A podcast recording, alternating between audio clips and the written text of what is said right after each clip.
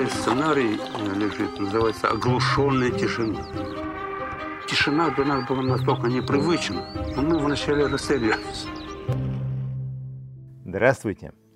Вы слушаете подкаст глав архива Москвы «Голоса Победы». Сегодня с вами я, Михаил Муруков. И я, Булавкина Татьяна. Тема нашего сегодняшнего разговора – кино Великой Отечественной войны и кино о Великой Отечественной войне. Да, сегодня мы поговорим о важнейшем из всех искусств, как определил кино один государственный деятель нашей истории. Впереди очередная годовщина победы в Великой Отечественной войне. И на телеэкране, а возможно и в кинотеатрах, будут демонстрироваться фильмы на военную тематику. По итогам нашей сегодняшней встречи, может быть, мы поможем вам составить для себя своего рода телепрограмму на праздничные дни. Кино. Что оно значило для советских людей того времени?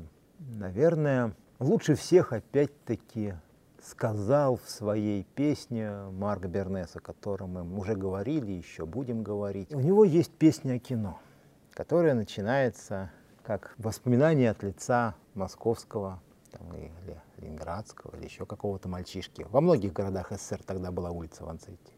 Из всех чудес на шумном белом свете мне с малых лет заполнилось одно. Оно стояло на углу Ванцетти и называлось весело «Кино».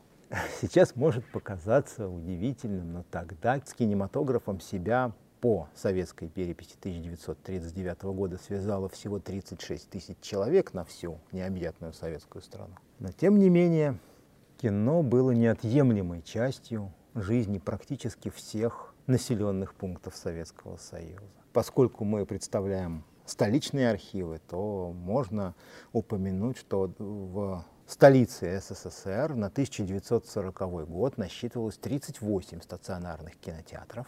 Это не так много, но кинотеатрами считались только крупные заведения со стационарными киноустановками. 20 кинопередвижек постоянно курсировало и демонстрировали кинопродукцию на предприятиях, в местах массового скопления людей. А всего же, если мы вспомним о том, что для Советского Союза, для советского человека редкий поход в клуб обходился без киносеанса, вот, редкий поход в заводской дом культуры или в районный дом культуры обходился без кинопоказа, хотя бы какого-нибудь киножурнала.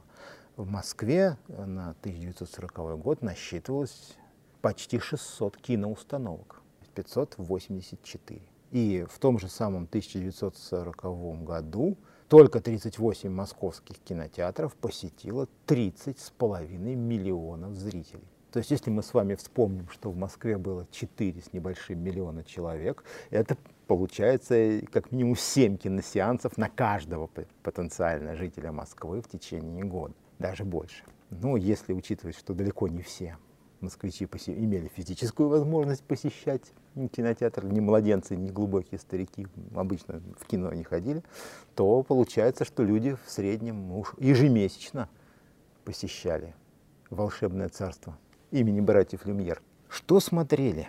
Репертуар московских, да и советских кинотеатров накануне Великой Отечественной войны отражал основные параметры жизни нашей страны.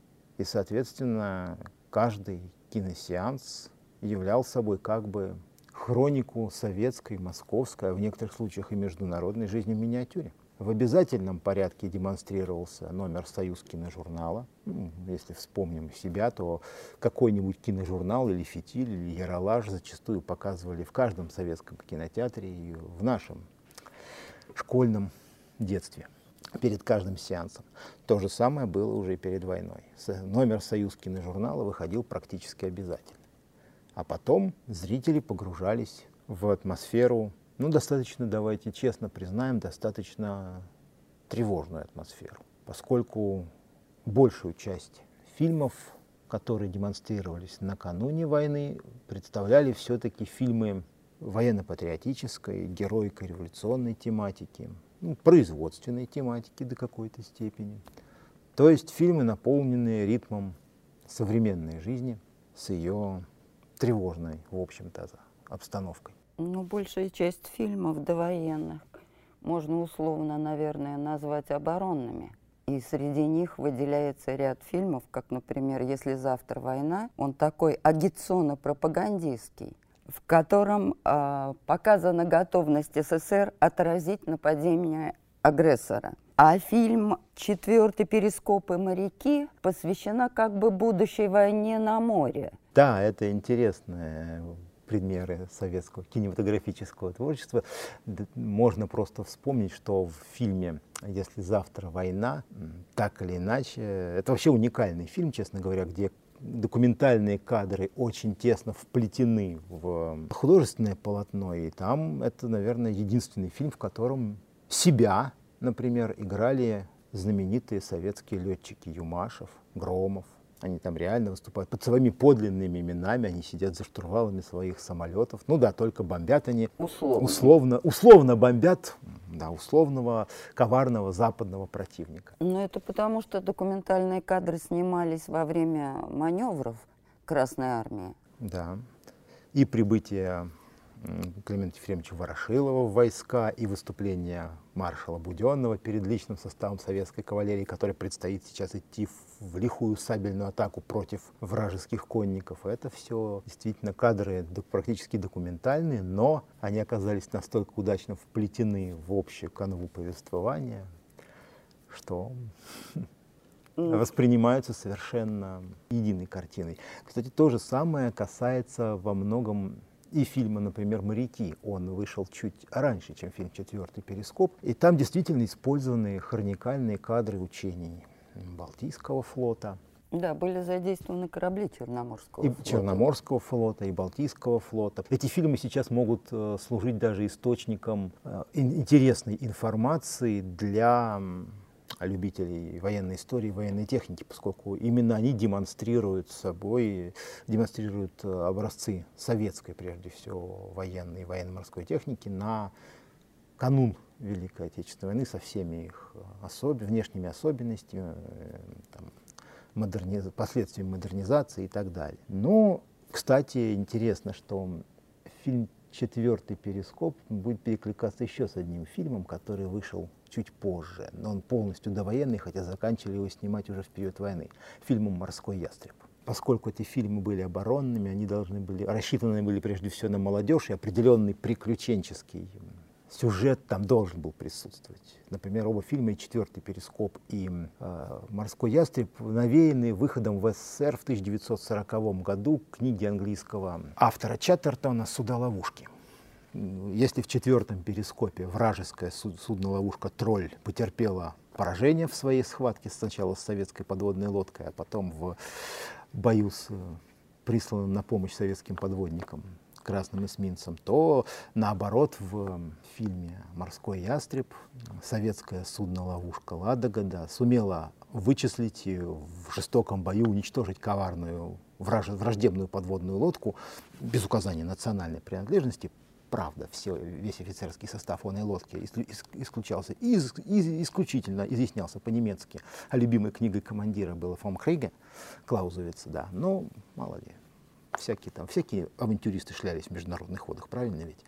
И да еще и маскировались под парусник. Вот. То есть такой э, налет, даже если хотите, романтики, приключенческой романтики, конечно же, присутствовал. Ну и помимо этого, давайте вспомним еще о фильмах которые несли другой, заряд другой романтики, той же самой героики революционной романтики. Перед войной все продолжали успешно смотреть и фильм Чапаев, и фильм «Мы из Кронштадта». Через несколько лет фраза главного героя этого фильма «А ну, кто еще хочет в Петроград?» будет пользоваться огромной популярностью и у моряков Краснознаменного Балтийского флота, и у других защитников Ленинграда. Но пока это были фильмы именно того плана, о котором, да, мы, говорим, мы говорили, да, что перья штампуют из той же стали, которая завтра пойдет на штыки. Это были те фильмы, которые готовили нашу молодежь прежде всего к тому, что в один прекрасный день им, возможно, придется отложить мирный труд взять в руки оружие. Дядь, а дядь, за что люди насмерть идут? За что? Хм. Ясно за что. За, за жизнь. Каждому хорошей жизни хочется. Ну, конечно же, жизнь была бы не полна без, чего, без радостей от созидательного труда и радости от осознания того, того как счастливо мы живем. Кстати, в этом плане 1940 год, э, вообще канун войны, вообще был уникальным временем. В кои-то веки практически все производственные показатели успешно выполнялись с серьезным превышением плановых заданий. Люди почувствовали зримое улучшение жизни. В крупных городах в это время и в Москве, и в Ленинграде, и в Киеве, и в некоторых других крупных городах Советского Союза жизнь все больше напоминала течение жизни в крупном европейском или американском городе. Тому, кто хочет убедиться в этом, достаточно, например, посмотреть номера газет того времени, иллюстрированные журналы, которые тогда выходили. Люди начинали заново интересоваться и модой, и спортом, и культурными вопросами. И, конечно же, предъявлялся и запрос на что-то для отдыха. Нет, я, конечно, согласна насчет э, мирной жизни, которая была накануне войны. Но все-таки тогда непонятно, почему такое большое количество фильмов посвящено оборонной тематике. Да потому что с 1939 года у нас война. знаете, в номере, в одном из номеров журнала «Огонек» за 40 год опубликована огромная на целую страницу вот такая карикатура. С, в правой стороне этого рисунка горделиво возвышаются стены и башни Московского Кремля, за стенами которых э, как бы где-то на, на горизонте намечены контуры гигантских промышленных и обычных строек коммунизма. А на переднем плане бомбы равняют в, с землей античный храм с надписью «Европейская цивилизация». Это, именно поэтому. Именно это потому, карикатура? Ну, карикатура, рисунок, шар, как угодно. Это нельзя назвать э, художественным, высокохудожественным полотном. Это э, именно рисунок газетно-журнального жанра. Его, да, его скорее можно определить именно как карикатуру. И как раз э, это осознание того, что война здесь, война за дверью, за порогом, она, конечно же, не могло не влиять даже на репертуар московских кинотеатров или там любых советских кинотеатров. Но перефразируя, опять же, общераспространенную поговорку «война войной, а жизнь продолжается». Ну, мне в этом ряду хотелось бы отметить фильм Александр Невский. Да. Историко-биографический фильм Сергея Эйзенштейна о русском полководце, который блестяще одержал победу в битве с ливонскими рыцарями на Чудском озере в 1242 году яркая музыка Сергея Прокофьева, блестящая игра Николая Черкасова, а его знаменитая фраза «Кто с мечом к нам придет, то от меча и погибнет». На том стояла и будет стоять русская земля. Да, фраза, и которую что... Александр Невский никогда не произносил, да. но которая сценарист, сценарист вложил, вложил в его уста и которая стала, можно сказать, как бы сейчас выразились мемом. Да, и хотелось бы здесь подчеркнуть актуальность фильма. То есть в 1939 году, когда был заключен пакт о ненападении с Германией, фильм положили на полку. Когда началась война в 1941 году, фильм активно стали показывать. То есть, получается, настолько изображенные события в фильме задевали современную жизнь. Как говорится, требования момента надо было соблюсти. Вы же помните, э, что главный герой говорит своим соратникам в начале фильма, что есть другой враг, который страшнее татарина. От него данью не откупишься. Немец. Ну, в 1939 году, после заключения договора о дружбе и границах, надо было соблюсти политез. Хотя на самом деле Историка можно же вспомнить в этом же ряду и фильм «Минин и Пожарский», тоже 1939 год. Фильм, в котором очень э, впечатляюще показано действие второго ополчения в период смутного времени, в период освобождения Москвы от польско-литовской интервенции. А еще хотелось бы напомнить о фильме «Истребители». Это фильм ведь тоже перед началом войны, 1939 года – он был поставлен режиссером Эдуардом Пенслиным и был лидером проката более 27 миллионов зрителей. Играли в этом фильме великолепные актеры Петр Олейников, Борис Андреев, Марк Бернес. Причем интересна история песни по воспоминаниям поэта Евгения Долматовского. Эта песня была написана уже, когда были закончены съемка фильма. И режиссер отказался включать песню в фильм Тогда на личные деньги Марка Бернеса и Евгения Долматовского снят был эпизод э, с песней и вставлен в фильм. Песня называлась «Любимый город». Она стала популярной после выхода фильма и полюбилась многим зрителям. Любимый город в синей дымке Китае, Знакомый дом, зеленый сад и нежный взгляд. Фильмы и развлекательные, что звучит несколько непривычно для до военного времени. Почему как раз э, вполне привычно, как мы уже говорили, ну, жизнь предъявляла и запрос на культурный отдых, а хороший фильм, он служит прекрасным средством психологической разрядки и, заря... и дает хороший заряд бодрости и хорошего настроения. Такие фильмы тоже снимались. Давайте вспомним хотя бы два-три фильма, которые в это время властвовали, скажем так, на экранах и в душах кинозрителей. «Волга, Волга». Я думаю, фильм известный практически всем. Мало того, имевший длительную потом жизнь, давший начало целому ряду киносюжетов уже и военного времени. Цирк. Цирк. С исполнителем главной роли Любовь Орловой. Фильмы, которые имели бешеный успех у зрителей. В силу музыки, в силу динамичного сюжета и великолепной актрисы Любови Орловой. Фильм Григория Александрова «Цирк», наверное, это был один из самых популярных музыкальных фильмов, которые в это время шли в советских кинотеатрах. На своего рода стыке героического, производственного и развлекательного кино оказался фильм режиссера Ивана Пырьева «Трактористы», где главную роль исполнил Николай Крючков. Любимец публики прекрасный артист.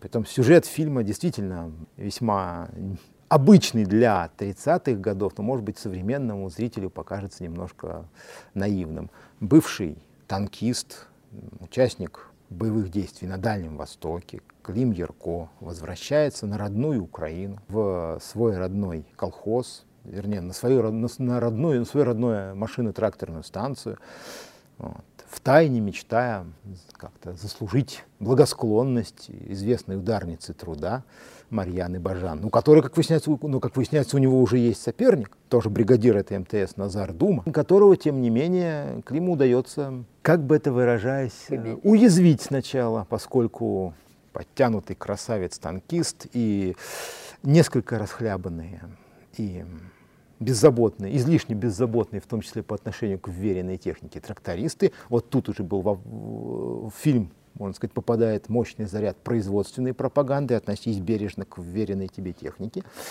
Вот.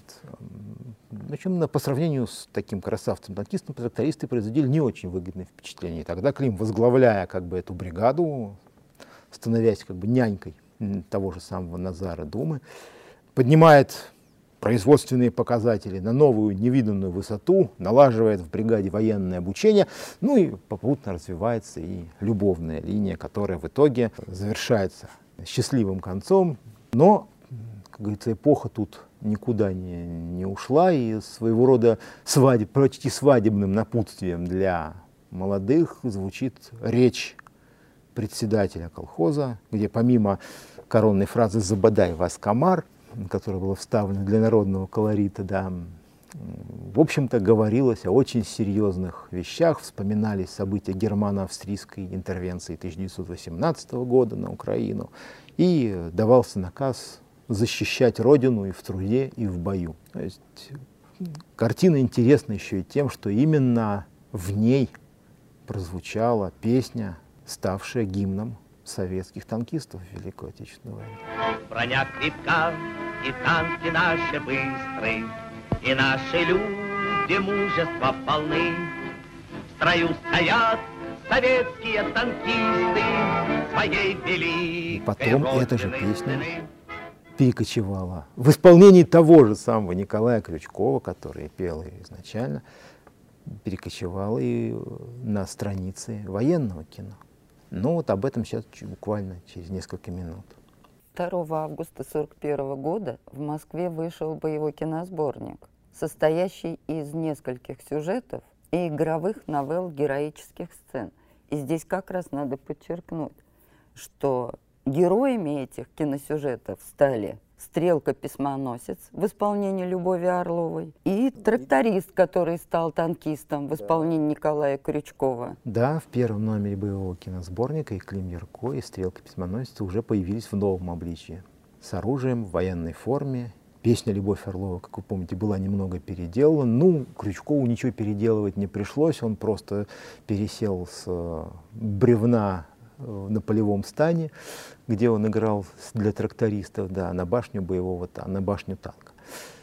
И вновь надел на себя танкистский комбинезон. Мы, как мы уже говорили, да, Любовь Орлова-то играла как раз стрелку письменностью в фильме «Волга-Волга», главный, исполнил главную роль. Но боевой киносборник — это не самый первый образец военного кино. Уже в июле 1941 года кино у нас отправляется на войну. Так вышло, что первым пошло воевать кино документальное. Первые выпуски «Союз киножурнала», которые всегда притворяли киносеансы в советских кинотеатрах, военные выпуски, первые три специальных выпуска, вышли уже в июле 1941 года.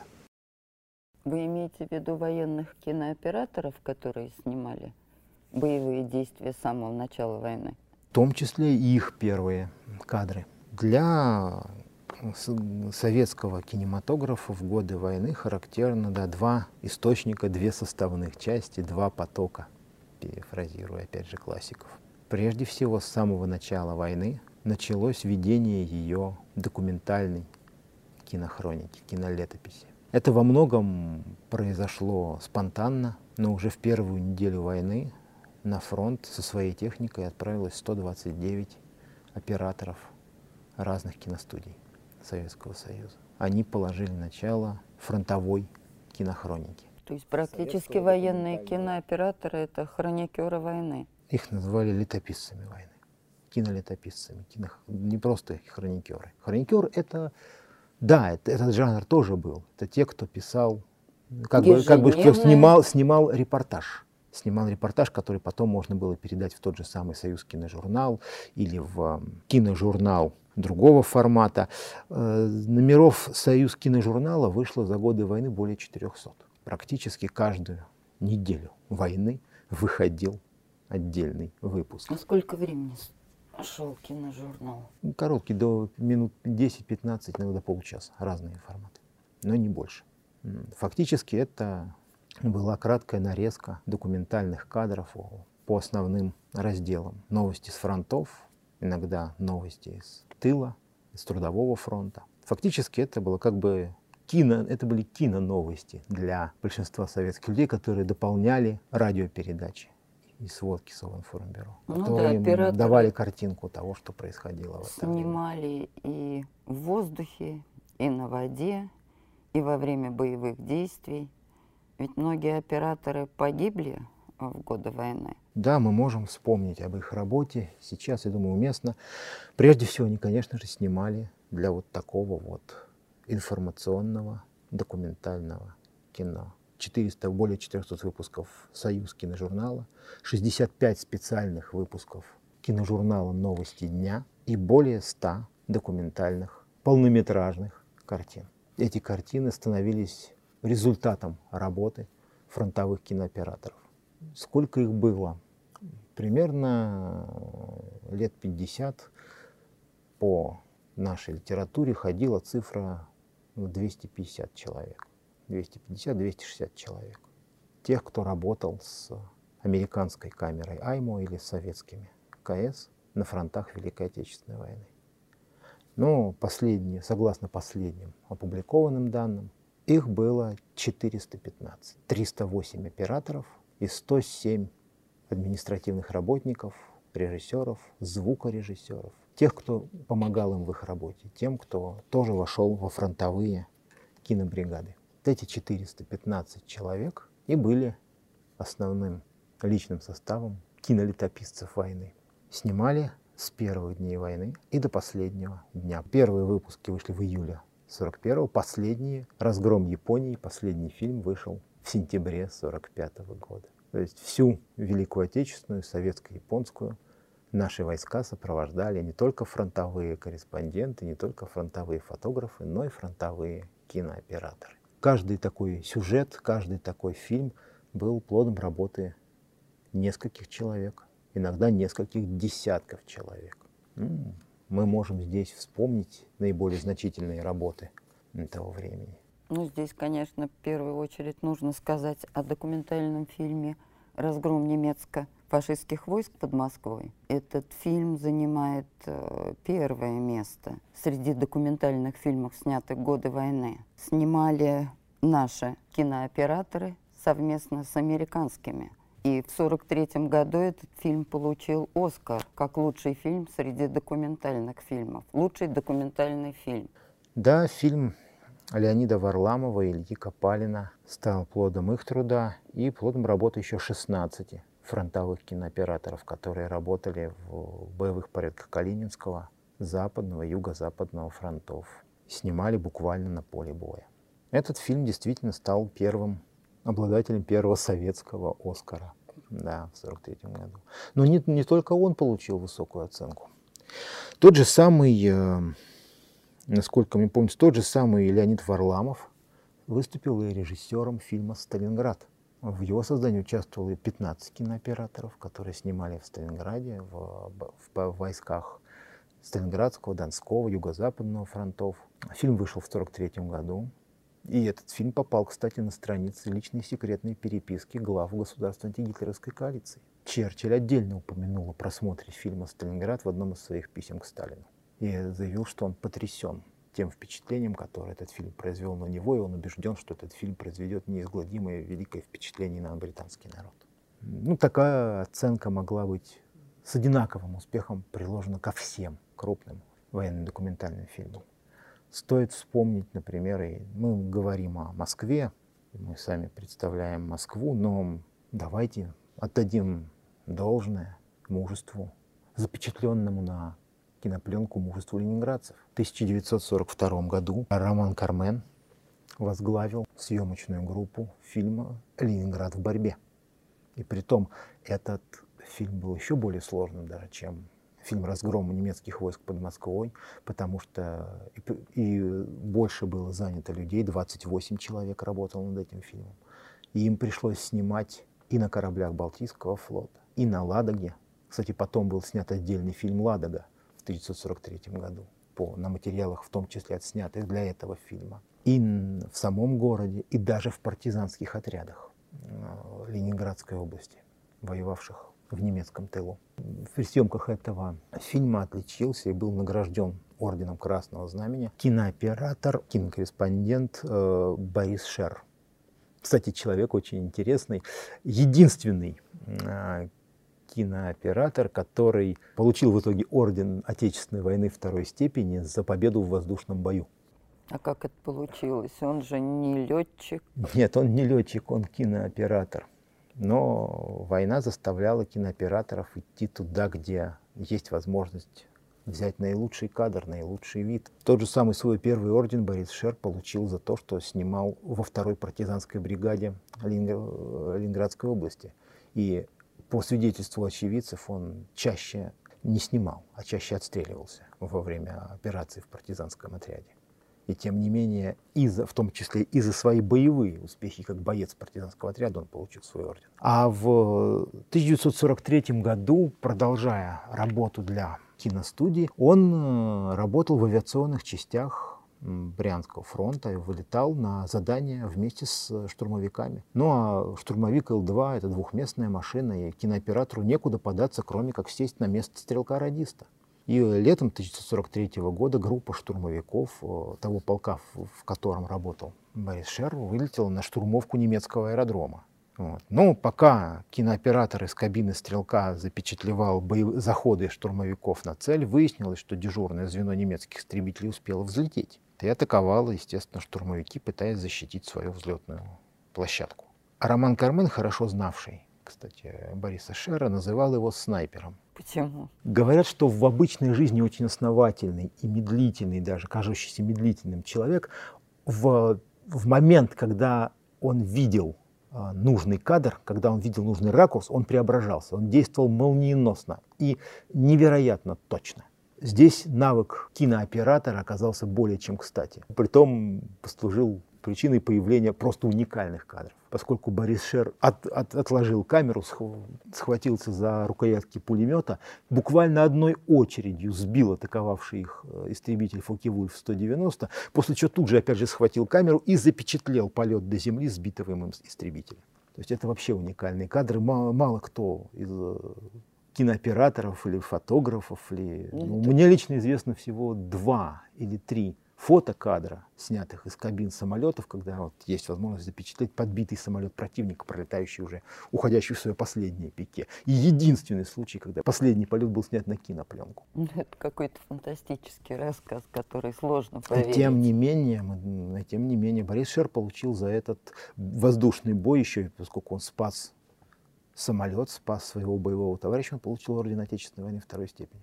Снимать приходилось где угодно, как угодно. Давайте вспомним одного из э, кинооператоров и режиссеров, которым, фронтовых, которым приходилось очень много снимать в годы войны, и творчество которого для нас, для московского, для глав архива Москвы, для московских архивистов, в общем-то, не, вроде бы как не совсем чужое. У нас достаточно много было передач о его творчестве и мероприятий о его творчестве. Владислав Микоша, да, именно он – человек, благодаря которому до нас дошла во многом эпопея и обороны Севастополя. Но он с первого до последнего дня участвовал в обороне Севастополя.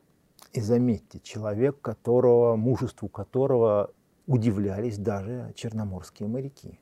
Ну, мы, мы с вами в прошлом нашем, в прошлой нашей встрече, в прошлом разговоре о мужестве морских стрелковых бригад в обороне и в контрнаступлении под Москвой говорили о том, что моряки вообще народ бравирующий, в общем-то, своей храбростью, смерть презиравший и не стеснявшийся идти в атаку по белому снегу в черных форменных бушлатах, да?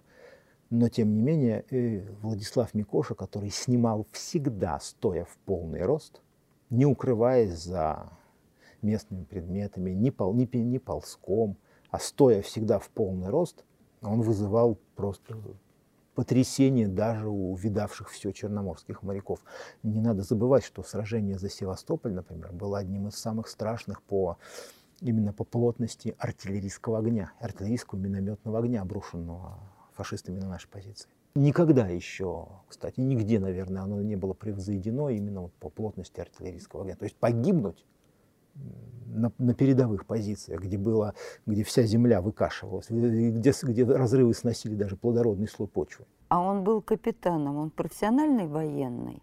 Ну, большая часть из них служила когда-то срочную службу в рядах Красной Армии. Тот же, кстати, Шер тоже был капитаном. Но они получали свое, свои звания в основном как политсостав. То есть они получали звания политруков, капитанов, там, лейтенантов, старших политруков. Потом они приравнивающиеся к общевойсковым званиям старших лейтенантов, капитанов. Вот. Но, естественно, профессиональными военными они не были. Хотя по роду своей деятельности приходилось держать оружие в руках как бы не чаще, чем камеру. В результате появлялись уникальные, такие уникальные кадры. В результате появлялись шедевры. Давайте просто еще вспомним, что помимо этого в 1942 году появился, наверное, самый масштабный кинопроект советского документального военного кино. Фильм «День войны». Один июньский день 1942 года был заснят одновременно 160 кинооператорами практически на всех фронтах Великой Отечественной войны. От Баренцева до Черного моря. Родину! За Сталина! Вперед! И затем режиссер Михаил Слуцкий объединил все эти записи в фильм, который, которым мы пользуемся до сих пор. Фактически ни один фильм больше не смог вместить такого количества информации. Это фильм игровой или документальный? Нет, он документальный, это сугубо документальный фильм. Почти, значительная часть нашей кинохроники, которую мы сейчас используем, которая идет в современных фильмах, в новостных передачах, в научно-популярных, она была снята в те дни. И так от болот и лесов под Ржевом, от э, хребта Муста-Тунтури, от Ладоги до Севастополя, до Волжских степей, а потом уже через Украину, Балканы и так вплоть до Берлина. Кстати, да, в Берлине у нас э, тоже работала целая бригада кинооператоров, и довольно-таки много. В, в боевых порядках первого белорусского, первого украинского фронтов работало 39 кинооператоров, которые снимали последнее сражение Великой Отечественной войны, вернее, предпоследнее, потому что они же практически после этого сняли еще и фильм «Освобожденная Прага» на том же материале, заснятом в те же самые дни. Но фильм «Берлин», съемками фильма руководил Юлий Райзман, который он непосредственно и руководил съемочной группой там, на месте, и выступил режиссером этого фильма на киностудии. Давайте вдумаемся в цифру. За период войны советскими кинооператорами снято более 5 миллионов метров пленки. Притом это только то, что дошло до нас. Многое до нас не дошло. Как известно, 43 фронтовых кинооператора не вернулись с своих редакционных командировок, не вернулись со своих боевых заданий. Да и у многих тех, кто сумел пережить войну, тоже случались потери материала и так далее. На самом деле, конечно же, снято было гораздо больше. 5 миллионов – это то, что составила кинолетопись Великой Отечественной войны. То, что составило тот золотой фонд, которым, без которого сейчас вообще невозможно представить э, ни одну телевизионную, мультимедийную программу на военную тематику. Известный э, военный фотокорреспондент Марк Редькин 5 мая разослал сообщение по штабам о том, чтобы все фотографы, корреспонденты явились к Рейстагу и не назвал причину зачем. Оказалось, что их собрали специально для коллективной фотографии у стен Рейхстага.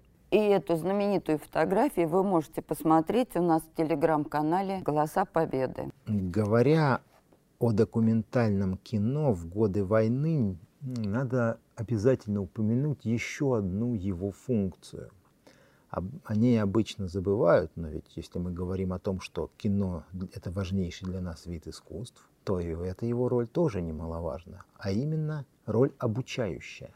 В годы войны было снято несколько десятков учебных фильмов, учебных документальных фильмов на самую разную тематику. Конечно же, прежде всего обучали при помощи кино тех, у кого не было достаточно времени для обучения в других условиях.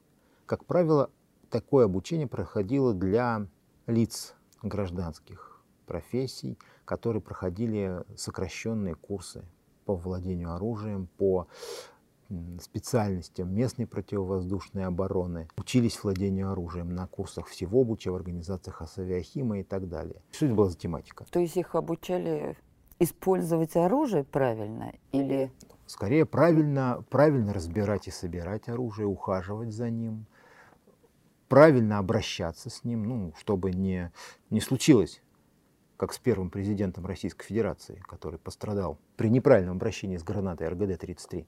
А как он пострадал? Ну, пальцы-то ему оторвало тогда в детстве, да, потому как за гранату ухватился, за взведенную. Кстати, кстати это не шутка, РГД-33 был довольно надежным, но капризным боеприпасом и взводилось в боевое положение просто поворотом там, рубашки вокруг своей оси. Если этого не знать, то вполне можно было остаться не только без пальцев, но и без головы. А получается, что он не знал? Ну, он не прошел в нужное время обучения, да.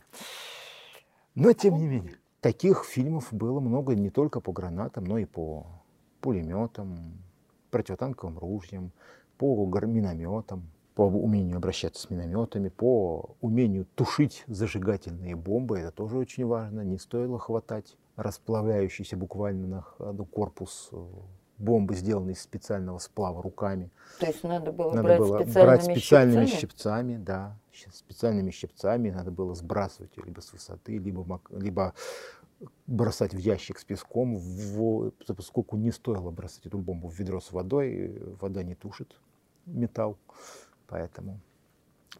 Но знаете, наверное, здесь необходимо упомянуть, что на наибольшую высоту именно искусства учебного фильма, фильма обучающего, подняли все-таки наши союзники. Но это потому, что они располагали гораздо большим ассортиментом и арсеналом технических средств. И наши моряки, которым довелось в годы войны работать в составе Дальневосточного морского пароходства, перевозить грузы по ленд-лизу через Тихий океан, через Индийский океан, и тем, кто, кому довелось ходить в составе северных конвоев, вспоминают об уникальном совершенно учебном курсе, который им довелось проходить э, в английских и американских портах. Это был курс обучения артиллерийских расчетов противовоздушной обороны на транспортах. Как известно, почти все транспортные суда в годы войны были вооружены. На них ставили либо трехдюймовую зенитную пушку и зенитные автоматы фирмы «Эрликон». Но иногда ставили еще крупнокалиберные пулеметы Браунинга или Викерса. Штука довольно-таки сложная в обращении. Так вот, э, англичанами и американцами был разработан учебный кинокурс, длящийся два дня. Они готовили из любого человека, который впервые в жизни увидел. Два дня это сколько часов? Два дня это примерно 8 часов, 8-10 часов подготовки. То есть каждый день по 4 часа? Да, по 4-5 часов. Притом, э, учитывая, что недалеко не везде, не во всех портах мира есть возможность оборудовать на причале кинотеатр, английскими, английское адмиралтейство придумало для этой цели приспособить английские двухэтажные автобусы. Стандартный английский автобус, который мы так привыкли видеть на улицах английских городов. То есть На первом, на первом этаже был смонтирован класс, на втором э, закрытом этаже был э, смонтирован кинозал. В первый день показывался цветной фильм об устройстве и правильном обращении с оружием, при том, где в этом фильме пооперационно показывалось устройство всех деталей артиллерийского орудия, пулемета, зенитного автомата, показывался порядок сборки, разборки. Притом фильмы были цветные, что, кстати, немаловажно, потому что это позволяло прочитать все соответствующие надписи на деталях, предохранительные, там, предупредительные и так далее. А во второй день проводился кинокурс стрельбы. Курсантам показывался снятый фильм по стрельбе по воздушной цели. На стене кинозала закреплялся, была точка прицеливания, установлена точка прицеливания, и на эту стену транслировался, транслировался киноролик с движением самолета. Сначала самолет пролетал в перпендикулярно направлению стрельбы, потом под углом, а под конец учили стрелять по пикирующему, прямо на стрелка самолету. То есть, когда самолет из маленькой точки вырастает практически почти до своих нормальных размеров. То есть получается практически задания, и можно сравнить с современными комнатами, оборудованными специально наушниками, телевизором, когда человек принимает непосредственное участие. Ну, Или фактически такая ранняя форма, да, ранняя форма такого симулятора боевой обстановки. Но тем не менее, это позволяло э, создать настолько достоверную имитацию боевой обстановки, что, а еще не забудьте, это все сопровождалось соответствующим звуковым оформлением. То есть вы слышали звук стрельбы, вы слышали рев мотора или там вой сирены пикирующего бомбардировщика. То есть, соответственно, все было очень натурально. И по свидетельству наших моряков, которые ходили на судах, прошедших через такой, такие курсы, кстати, очень, очень крупным учебным центром была в свое время Калькутта. Почти все советские моряки, которым приходилось плавать на Дальнем Востоке и на южных маршрутах, прошли через него. И притом такие курсы, если при необходимости, повторяли по, за- по заявке капитана судна в каждом нужном порту, если уж там кто-то чего-то не, до- не доучил или, или немножко испугался. Но по свидетельству советских моряков достаточно было обычно одного раза. После этого боевые расчеты зенитных орудий действовали просто на автомате. И не было ни путаницы, ни, ни растерянности. Люди действовали так, как им показали. То есть можно сказать на этом примере, что кино воевало не только, скажем так, показом боевых действий, но и подг- кино сыграло большую роль в подготовке к В боевым учебных действиям, целях. в учебных целях. Еще об одной стороне учебного документального кино. Как раз для москвичей она оказалась очень эм, востребованной. Как известно, с 1942 года москвичи были вынуждены заниматься огородничеством. А как это сделать, многие горожане, особенно молодое поколение, имели весьма отдаленное представление. И в результате э, для жителей крупных городов учебные киностудии снимали фильмы по агропропаганде. Как сажать картошку? Как сажать картошку, как правильно окучивать, как выращивать э, там другие овощи. Существует документ 1944 э, года, он хранится в фондах глав архива Москвы, как раз докладная записка об успехах и неудачах агропропаганды в Москве за 1944 год. Думаю, что этот документ мы сможем показать в, всем желающим в нашем телеграм-канале. Там как раз э, подробно расписываются успехи этого процесса и подробно перечисляются те, кто еще не осознал важности агропропаганды и недостаточно помещает соответствующие продукции в репертуарах кинотеатров. Вообще надо сказать, что на кино, кинотеатры в то время были одними из главных центров притяжения центров общественной жизни. Как раз э, необходимо сейчас об этом сказать, потому что кинотеатр в воюющем городе, в городе военном, это и то место, где можно узнать новости, и то место, где можно отдохнуть, и то место, где можно получить какую-то информацию, и полезную в том числе, если посмотреть тот же учебный фильм. Это прекрасно осознавалось руководством и наркомата культуры, и местными властями. Поэтому за работой сети кинотеатров в годы войны надзирали очень строго и постоянно. И важность важнейшего из искусств и главного средства его демонстрации осознавалась вполне. Так, например, в Москве с разницей в один день 25 и 26 ноября 1941 года было принято сразу два решения, напрямую касавшихся кинотеатров. И притом не эвакуации кинотеатров, а обеспечения их работы и обеспечение их посещаемости. 25-26 ноября.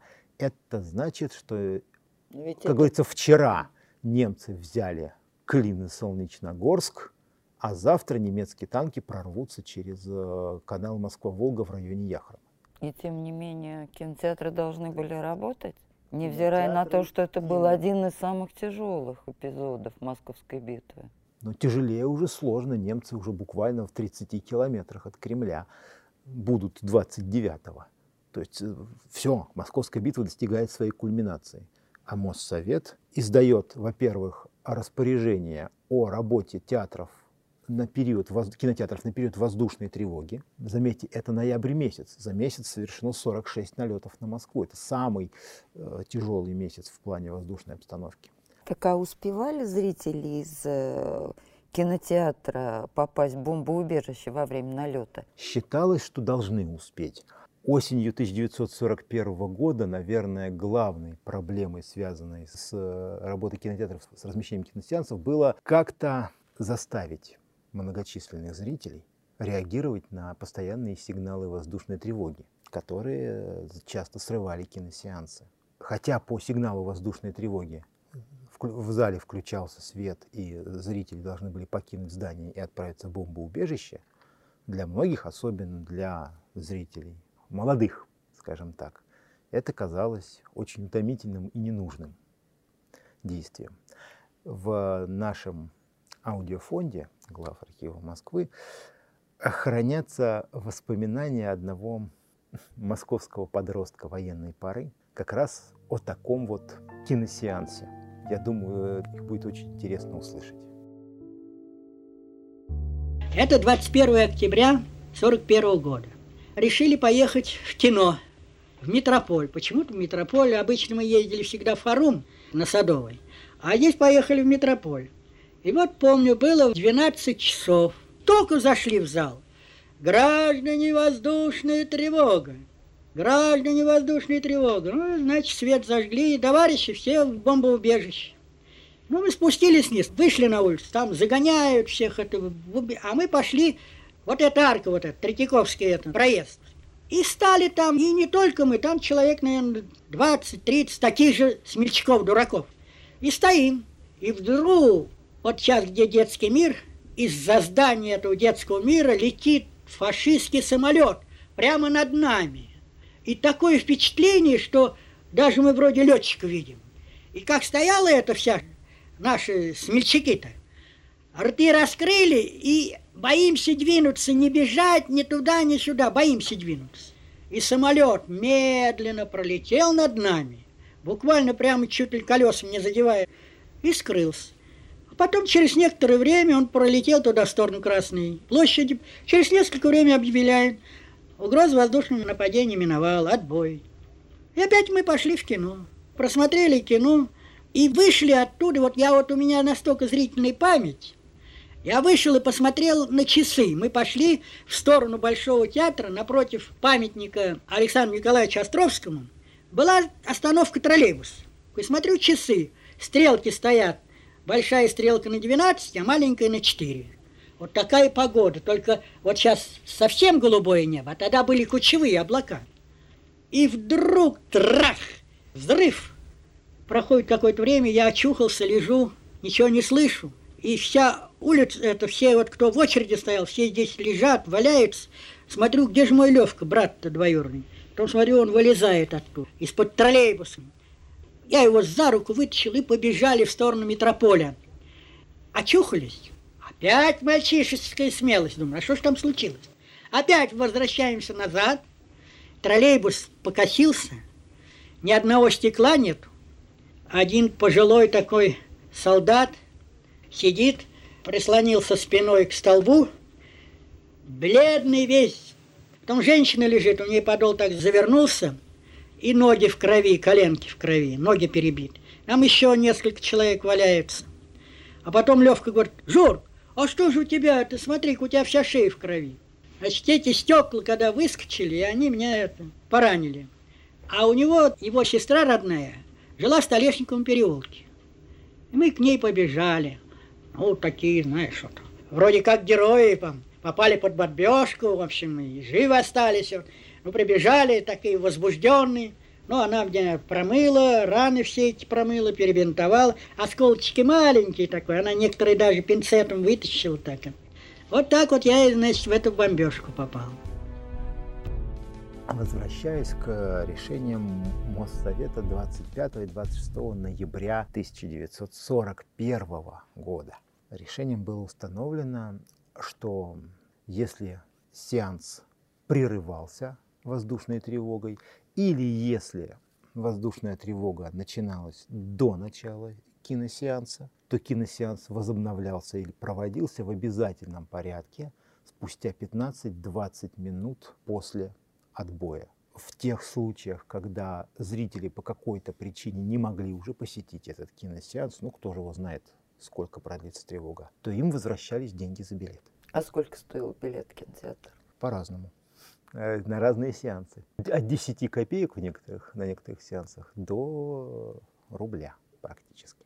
Притом а, для разных категорий зрителей по-разному. Ну, то есть для обычного москвича не обременительно? Не обремен... Нет, не обременительно. Кстати, в той же самой песне о кино Марка Бернеса его герой пришел издалека, в кулак зажав два потных пятака. Хватало, как говорится, на детский киносеанс. А, но для посетителей 12-часового сеанса и сеансов более ранних, утренних сеансов, делалась 40%, 40 скидка. А вот для сеансов после 17 часов скидки, особенно на возраст, не делалось. И детей в возрасте до 12 лет на такие фильмы не пускали. Потому что считалось, да, что их, тем более в условиях военного города, тревог комендантского часа детям на улице в это время делать нечего. И надо сказать, кстати, что дети, дети явно не, не были согласны с таким положением дел. И эта практика, как показала дальнейшая жизнь нарушалась сплошь и рядом.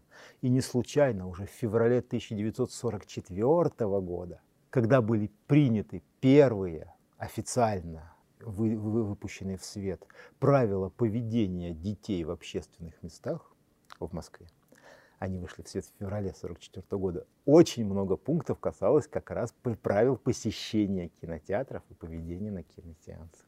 Так что юности война не помеха.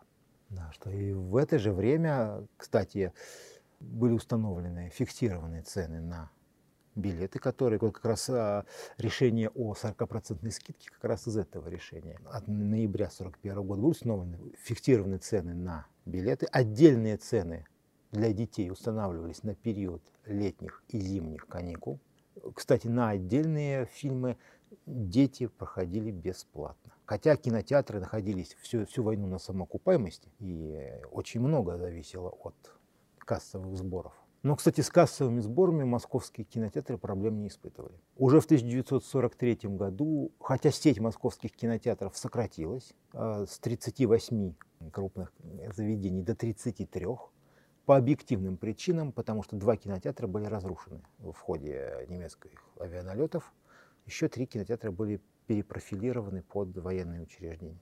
Тем не менее, уже в 1943 году московские кинотеатры посетило почти на 2 миллиона зрителей больше, чем в 1940. Так а как же получается? Кинотеатров меньше, а... А наполняемость оказалась больше. Если в среднем за 1940 год кинозалы были заполнены примерно на две трети на каждый сеанс, в среднем, то есть наполняемость была от 62 до 66 процентов, то в период войны она никогда не опускалась ниже 72%.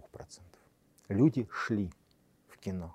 Или просто один человек несколько раз. И шли, и один человек несколько раз. Ну, попробуйте, заставьте тех же детей не ходить в кино, когда там идет что-нибудь интересное. Даже с уроков убежит, чтобы посетить сеанс любимого фильма. И это военное время. Притом в, еще в четырех э, кинотеатрах это как раз, э, если мне не изменяет память, художественный э, форум. И э, еще в двух были введены в фойе театров между сеансами было введено музыкальное обслуживание посетителей. То есть там в фойе играли оркестры.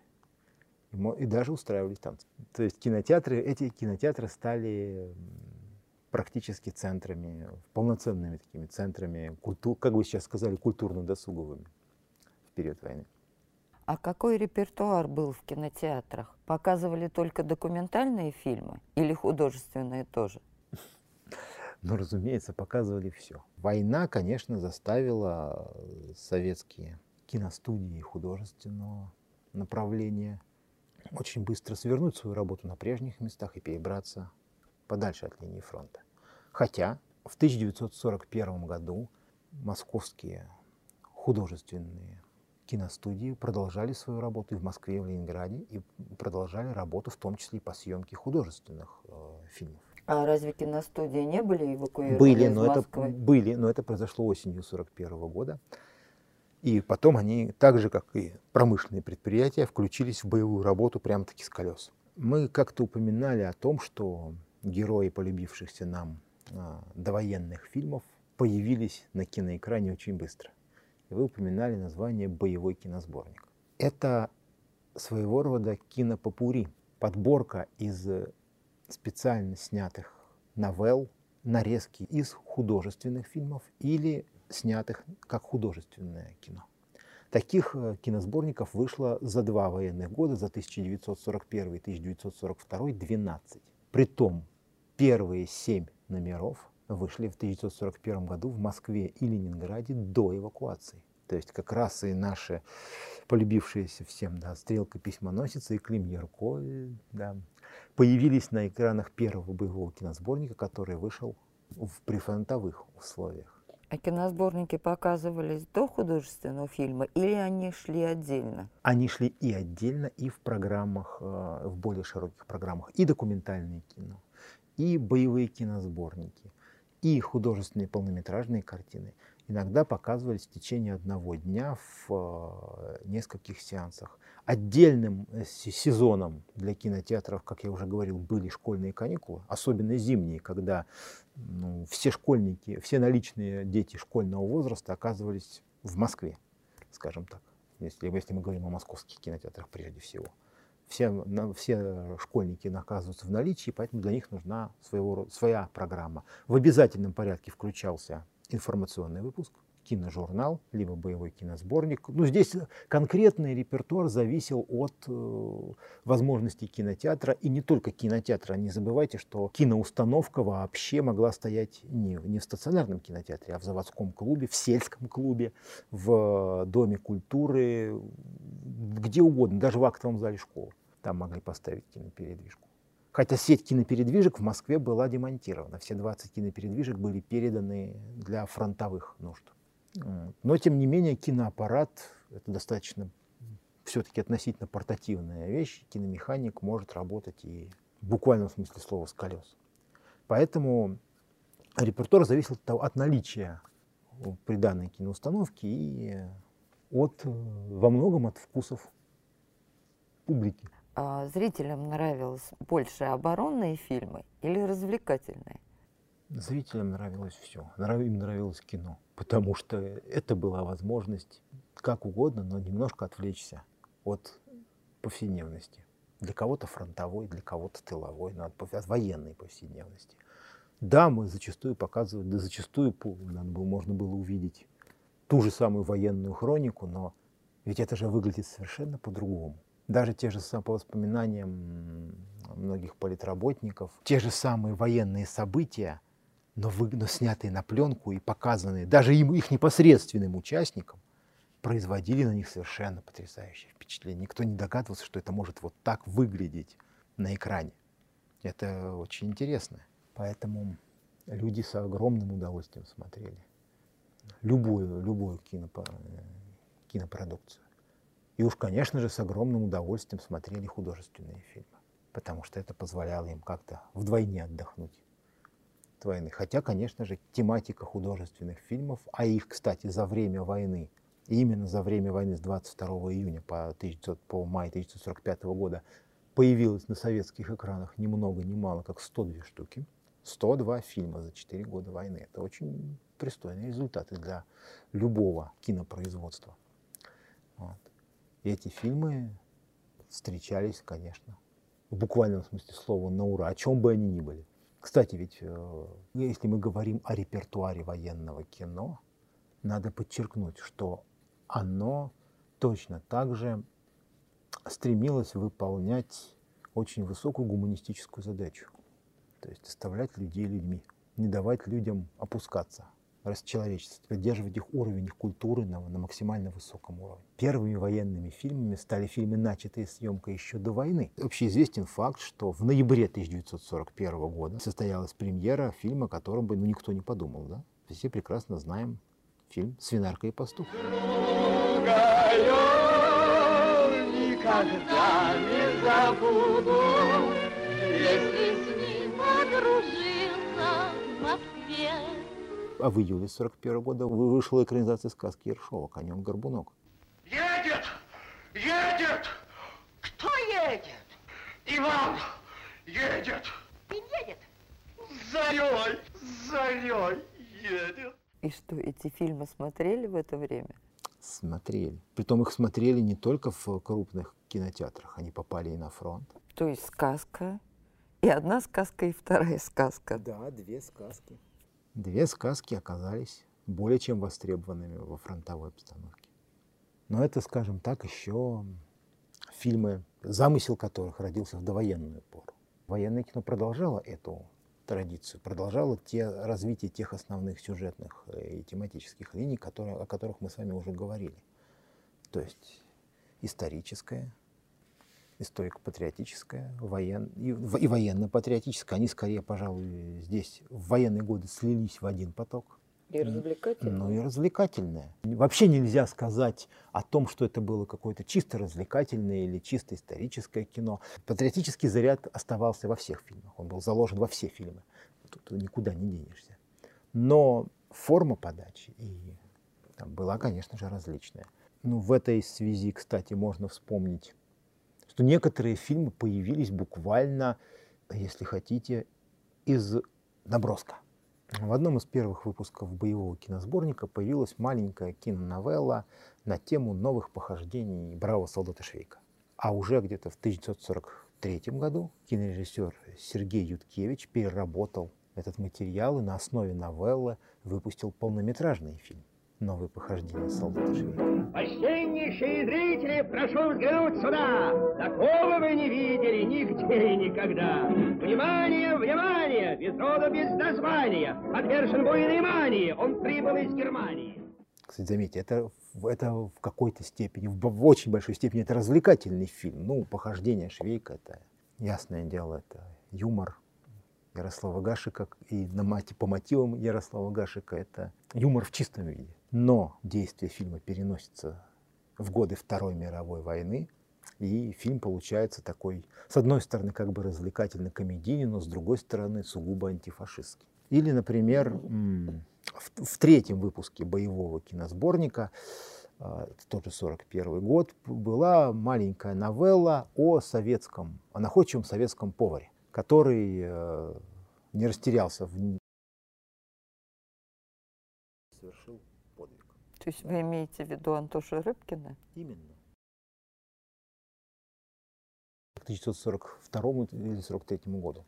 То есть похождение повара да, в военное время? Похождение повара в военное время. Повар э, в воинской части, мечтавший о подвигах, ну, совершенно, как говорится, профессия это не очень героическая, выглядевшая в глазах как, ну, без как наших, нельзя как наших современников, так и скажем, зрителей той далекой поры. Ну, все-таки повар это не так романтично, как полярник, летчик там, или там танкист, подводник.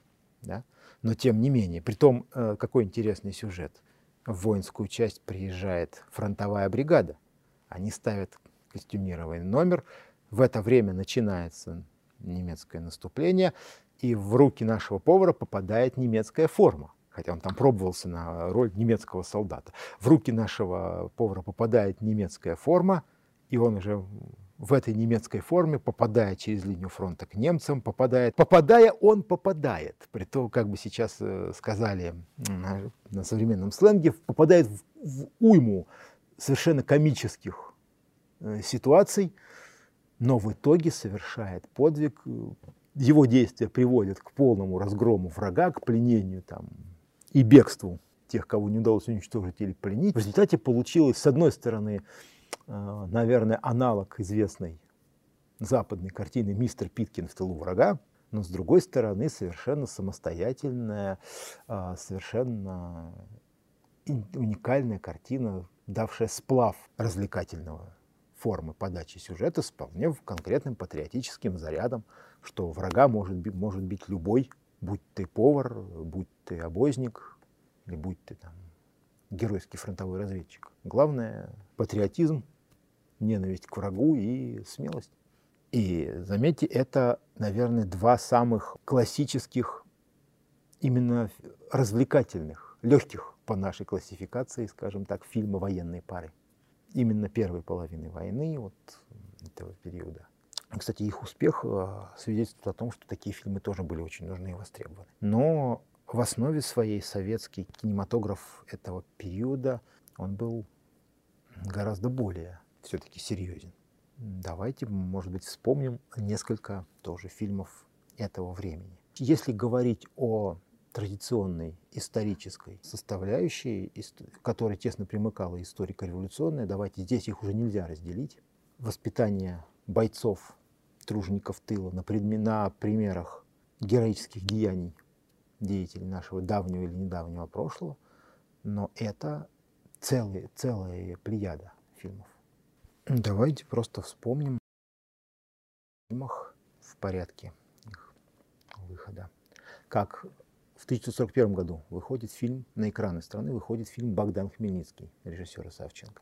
Мы премного утешены вашими победами и началом вызволения ты, Галатыня. Прими грамоты его царского величества. Ну, казалось бы, события 17 века и события Великой Отечественной войны разделены довольно длительным временным периодом. Но фильм содержал то, что было важно, очень, очень важно именно в этой обстановке. Это именно традиции освободительной борьбы, героизма в борьбе за свою родину и взаимодействия, можно сказать, всей дружной семьи советских народов, народов СССР, которые, которые теперь в едином строю должны были сражаться с беспощадным и жестоким врагом. Эта нота будет, нота вот дружбы народов, интернационализма, она никуда не исчезнет из советского кино. Ни из военного, ни из послевоенного. Это всегда будет подчеркиваться. Мы еще потом, может быть, скажем о некоторых других фильмах, где это видно очень хорошо, но все-таки вот фильм Богдан Хмельницкий не случайно этот фильм был отмечен сталинской премии первой степени. Далеко не все военные фильмы, даже те из них, которые вошли в золотую сокровищницу наших, нашего кино, получили такую награду не сразу же после выхода. И если говорить еще о фильмах историко-революционной и исторической тематики, мы надо упомянуть два фильма о героях гражданской войны. Это прежде всего фильм Леонида Лукова «Александр Пархоменко» и фильм режиссера Файнцимера о Котовском. Григорий Иванович, Котовский! Фигуры Пархоменко и Котовского, они вообще до определенной степени легендарны в истории гражданской войны. Так же, как и фигура Чапаева. Кстати, Василий Иванович Чапаев э, воскрес в одном из первых выпусков боевого киносборника, вполне успешно выбрался из вод реки Урал и, взобравшись на уже ожидающую его боевую, боевую пулеметную тачанку, отправился на фронт уже советско-германский громить фашистов. Так что, это... так что использовать образы героев гражданской войны, а тем более использовать образы героев вот таких, уже тогда ставших народными во многом, это было вполне традиционным уже приемом советского кинематографа, и он пользовался огромным успехом. Ведь Александр Пархоменко и Котовский — это легендарные люди, которые стали легендами и при жизни, и после смерти. В какой-то степени, кстати, эти фильмы тоже несли и некоторый развлекательный момент. Но это потому, что жизнь и, и подлинные, подлинные факты биографии этих людей могли оставить далеко позади любого Индиану Джонса, любого героя, любого авантюрного приключенческого боевика, к которому сейчас привыкли.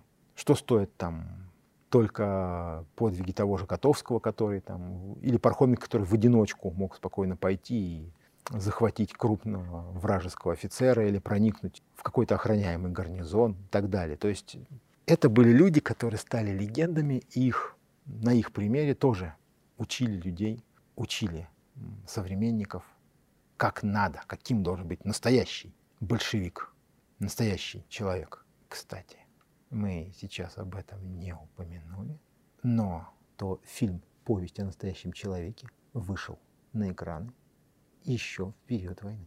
То есть э, повесть Бориса Полевого была экранизирована почти мгновенно. Так что скажешь? Ведь у него одной ступни не было, у меня двух. А ты же советский человек. К фильмам, которые имели ярко выраженное историческое и историко-патриотическое направление, но не были связаны по сюжету, времени, месту действия непосредственно с событиями Великой Отечественной войны, можно отнести ленту Кутузов, режиссера Владимира Петрова. Да будет за нами тишина и спокойствие.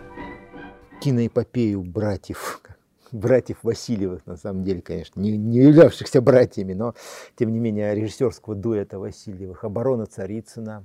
Почему это белоказаки так суетятся вокруг Царицына? Что им могло понравиться здесь? Может быть, они захотели просто так в Волге покупаться? Последний фильм, последняя кинолента вообще была создана ну, еще в расчете в том числе и на восприятие высшим руководством Советского Союза, поскольку написана она была по горячим следам вышедшей в 1938 году а, монографии военного историка Меликова, который подробно разобрал историю обороны Царицына. И в связи с тем, что героем этой обороны, речь идет о так называемой первой обороне Царицына в 1918 году, был член Революционного военного совета Иосиф Виссарионович Сталин, то фильм воспринимался как бы особенным образом. Он, конечно, вошел в советскую сталиниаду, но считаю, в принципе, сам по себе это очень удачный, очень добротный, хороший, геройко-патриотический фильм. В то же время не могли не обращаться кинематографисты к событиям Великой Отечественной войны, к, к тем сюжетам, которые были рождены к жизни военными годами. Можно назвать два фильма, при том очень интересных с точки зрения сочетания, опять же, документалистики и художественного замысла. А в 1943 году в рамках, кстати, съемки военной кинохроники группа советских кинооператоров оказалась на Каспийском море, где тогда проходила испытания, одна из э, законченных строительством на Сормовском заводе и готовившихся для сдачи флоту подводных лодок класса «С», так называемый девятый бис серии. Вот. Само по себе это вообще интересная интересный сюжет, интересная хроника, красивый боевой корабль, военные будни моряков-подводников, ну, поскольку, в общем-то, что испытание, что в, в, во время испытаний лодка испытывается на полную автономность, на все, испытываются все ее системы. И фактически этот, же, этот материал вместе с э, новеллами авторов, связанных с э, Балтийским флотом, прежде всего, позволил режиссеру Иванову создать один из интереснейших в этом плане фильмов военного времени «Подводная лодка Т-9». Он вышел на экраны в 1943 году. А через год, воспользовавшись очерком грузинского автора Мдивани, режиссер-документалист, в общем-то известный как документалист Юлия Райзман, создал киноленту «Небо Москвы», ну, это единственная, наверное, в своем роде картина, в которой оказались органично вплетены документальные кадры и художественные действия о жизни и боевой работе летчиков-истребителей Московской противовоздушной обороны. Как раз при отражении массы, массированных немецких воздушных налетов 1941 года. Там интересно то, что показана и боевая техника того времени, ну, в частности, это, наверное, последний э, фильм, в котором мелькнул очень редкий, очень редко вообще показывавшийся в художественной, наверное, едва ли не единственный раз в художественном фильме мелькнул последний истребитель биплан советских ВВС И-153 «Чайка» конструкции Поликарпова. Там очень правдиво показаны боевые вылеты 1941 года, когда на один бомбардировщик терялся один свой самолет в среднем. Ну там, естественно, есть романтическая линия, куда же без нее и патриотическая. Но в общем и целом фильм оказался очень интересным, хотя после войны его показывали не очень часто. Хотелось бы, чтобы раньше фильм, фильм этого заслуживает, чтобы чаще фильм этого заслуживает. Он красивый. Нельзя не сказать о том, что огромный пласт советской героической кинематографии – периода войны связан так или иначе с партизанским движением, подпольным движением и с э, противостоянием советских людей и гитлеровской оккупации. Первый военный фильм – это фильм «Секретарь райкома». Он вышел на экране уже в 1942 году. Первый фильм, начатый съемкой и законченный съемкой именно полностью в военные годы и посвященный именно событиям Великой Отечественной войны, как раз о буднях Энского партизанского отряда, о борьбе советских людей в тылу врага. И еще два фильма, которые получили огромную известность. Оба в период войны были, получили сталинскую премию первой степени. Это одна из дебютных работ, если не ошибаюсь, одна из дебютных работ Михаила Рома «Человек номер 217» и фильм режиссера Марка Донского «Радуга». Два фильма во многом трагичных, поскольку повествуют о судьбах людей, оказавшихся в гитлеровской оккупации, фильмы, которые несли в себе огромный и трагический, и в то же время антифашистский заряд. Ну, «Радуга» — это вообще, можно сказать, если хотите, интернациональный фильм, да? Режиссер Марк Донской снимал по пьесе Мар... Ванды Василевской фильм об оккупации, о нацистской оккупации украинского села и о борьбе советских партизан разных тоже национальностей против общего врага. Не зря этот фильм считался одним, одной из вершин вообще советской, советского военного кино. Хотя, как э, очень немногие фильмы военного времени, он не имеет яркого, скажем так, хэппи-энда. Все-таки главная героиня погибает. Но погибает с э, уверенностью в нашей победе и, как говорится, уже своего рода завершающим актом этого фильма уже после ее гибели звучит как бы звучат залпы партизан, громящих оккупантов. Можно упомянуть еще много фильмов, притом э, даже совершенно неожиданных, потому что воспитывать, опять же, советский интернационализм пытались в годы войны на материалах самых разных, и на материалах истории освободительной борьбы грузинского народа. 17 века был снят фильм, кстати, тоже отмеченный всеми возможными премиями Георгий Саакадзе, который показывал о том, что напоминал советскому зрителю, что многие народы Советского Союза имеют славное боевое прошлое. И даже, если так вспомнить, на материалах э, фольклора среднеазиатских народов. Кстати, один из известных советских фильмов того времени, как раз снятый в годы войны, это Хаджана, фильм Хаджана Срединина «Средин в Бухаре». Кстати, потом неоднократно показывавшийся в послевоенное время. Наверное, наверное, едва ли, кстати, не единственный фильм о Хаджана. И очень популяр, и очень интересно, что фильм об этом народном герое среднеазиатского фольклора, об этом неунывающем балагуре, остряке. Можно сказать, такой среднеазиатский прототип Василия Теркина, только эпохи феодализма да, оказался снят и востребован именно в период Великой Отечественной войны. Мне хотелось бы вспомнить а, фильмы, которые можно отнести к разряду развлекательных, а, наверное, даже более, больше лирических фильмов. И фильм, который хотелось бы вспомнить, «Шесть часов вечера после войны», снятый в 1944 году, в котором великолепно сыграли Евгений Самойлов и Марина Ладынина. В нем прозвучали песни, которые стали потом очень популярны. Это «Марш артиллериста» и э, песня «Защитника Москвы». Причем интересно прогноз, который был сделан в этом фильме, о том, что москвичи увидят салют, торжественный салют в честь победы на Красной площади. И какие будут эмоции и чувства, даже трудно себе представить. Так оно и получилось. И что самое интересное, это должно было случиться в мае. То есть э, авторы фильма спрогнозировали победу в мае 45 года. Еще хотелось бы вспомнить фильм «Небесный тихоход», снятый режиссером Семеном Тимошенко. Очень красивый, лиричный, комедийный фильм о чувствах трех фронтовиков, о летчиках-истребителей, которые дали себе зарок ни в коем случае не влюбляться в красивых девушек до конца войны. И, конечно, они не сумели этого выполнить. Фильмы эти пользовались большой популярностью у москвичей. Не только москвичей, у всей аудитории. Тем более фильм «Небесный тихоход» особо близок к ленинградцам.